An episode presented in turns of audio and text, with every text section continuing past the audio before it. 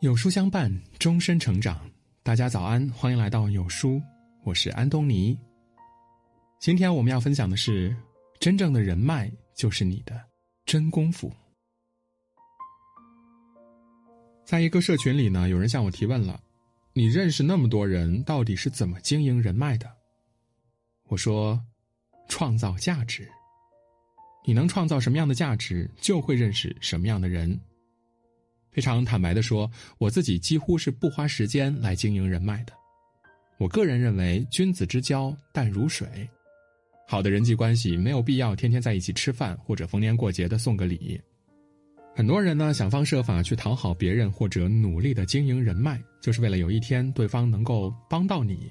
这个状态呢是不对的，始终要保持一个基本的心态，毫无保留的把你的价值付诸到别人身上。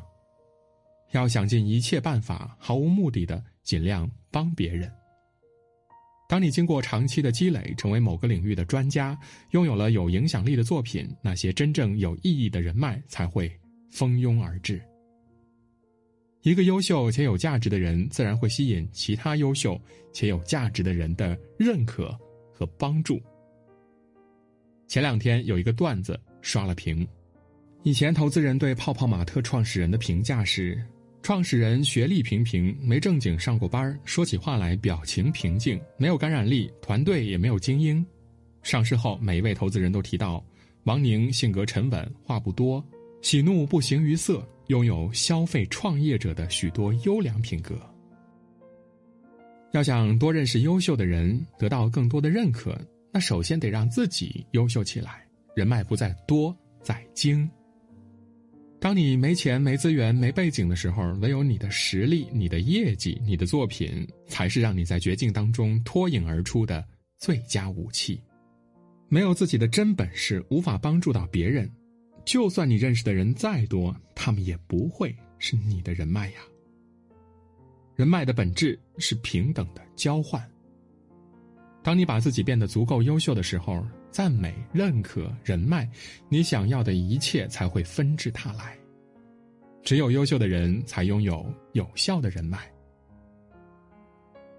一个人的财富基本盘有两个组成部分：第一，你自己的本事；第二，你和其他人连接的本事。而后者是前者的放大器。有句话说的很好：学到的就要教人，赚到的就要给人。教人、给人、结识人的背后，并不是说我有着某种商业诉求和目的，而是顺其自然，发乎于心。一段合作关系，最初越是刻意功利，越是不加掩饰，急不可耐，越是有可能和初衷背道而驰。所有的合作是先基于了解和信任，不断的把自己变得有价值，为身边的人创造价值，才有合作。二零零五年，我和朋友们共同创立了公益网站“捐献时间”，像淘宝一样匹配志愿者的需求和供给。这个网站成立一年后，超过四千人注册成为志愿者，其中有五百六十四名志愿者参与了六十一个机构组织的两百二十七场志愿者活动，捐献了自己宝贵的三千零七十一个小时，使得两万一千八百二十二人受到了帮助。这意味着，每过三个小时，就有志愿者通过捐献时间捐出自己的一个小时；每二十四分钟，就有一人获得帮助。互联网的力量第一次在公益领域产生了如此大的作用，无数媒体争相报道，中央电视台专门派人飞到上海提出合作。二零零七年，捐献时间移交给了央视。因为做捐献时间这个公益项目，我认识了很多知名的公益机构和媒体。有一天，一位央视的导演说介绍一个人来请教采访，后来我发现此人竟是凤凰卫视中华选美冠军。聊完之后呢，双方都觉得不错。他想到香港那边也有家企业想做公益，正在考虑采用什么样的形式来合作，正好可以聊一聊，帮忙指点一下，就把我转介绍给了另外一个人。这个人我去见之前并不清楚对方是谁，凤凰卫视的朋友以为只要说出名字我就知道了，也就没有做详细的介绍。聊完之后才知道是香港恒基董事长李家杰，是亚洲股神李兆基的长子。多年之后，我离开了微软，创立了自己的公司，恒基也成为了我的客户，成功签约成为李佳杰的私人商业顾问。巨大的事物总有细小的开头，这其中的每一环一直能够追溯到最初的一个微小的善念，一环扣一环，形成一个因果链。做的这些事情呢，除了运气之外，事先都没有任何的商业目的。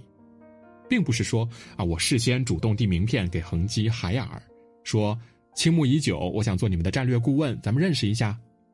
我从来没有抱着某种目的去主动认识他人，而是踏踏实实的做事儿，为别人分享价值、创造价值，让别人记住你，才有了认识、合作的机会。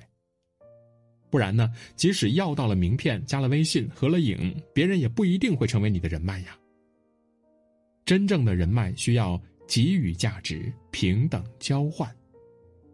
你能给予什么样的价值，就会认识什么样的人。你能为别人创造多大的价值，你就有多大价值。很多人来找我说：“啊，认识这个谁吗？你认识那个谁吗？”我说：“认识啊。”然后他说：“能介绍给我认识吗？我们很需要请他帮个忙。”如果对这个人呢有一些认识，觉得他比较靠谱，我会请他写一段东西，帮他转给他想认识的人。他说不能写，但如果你介绍了，必有重谢。这个时候呢，我基本上就不会搭理他了。为什么呢？所有的合作都是建立在对双方都有价值的前提上的。你找他是因为显然你认为他对你有价值，但是如果我要介绍你们认识，必然是基于一个判断，你对他也有价值。你对他有没有价值，我无法判断。这个呢，可以交给他自己判断。所以呢，你写个东西，我帮你转，已经是给你最大的面子了。如果你给我重谢，结果介绍了一个不靠谱的人给我那个朋友，这就相当于我用重谢的价格出卖了我的信用。你认为多重的重谢能买得起我的信用呢？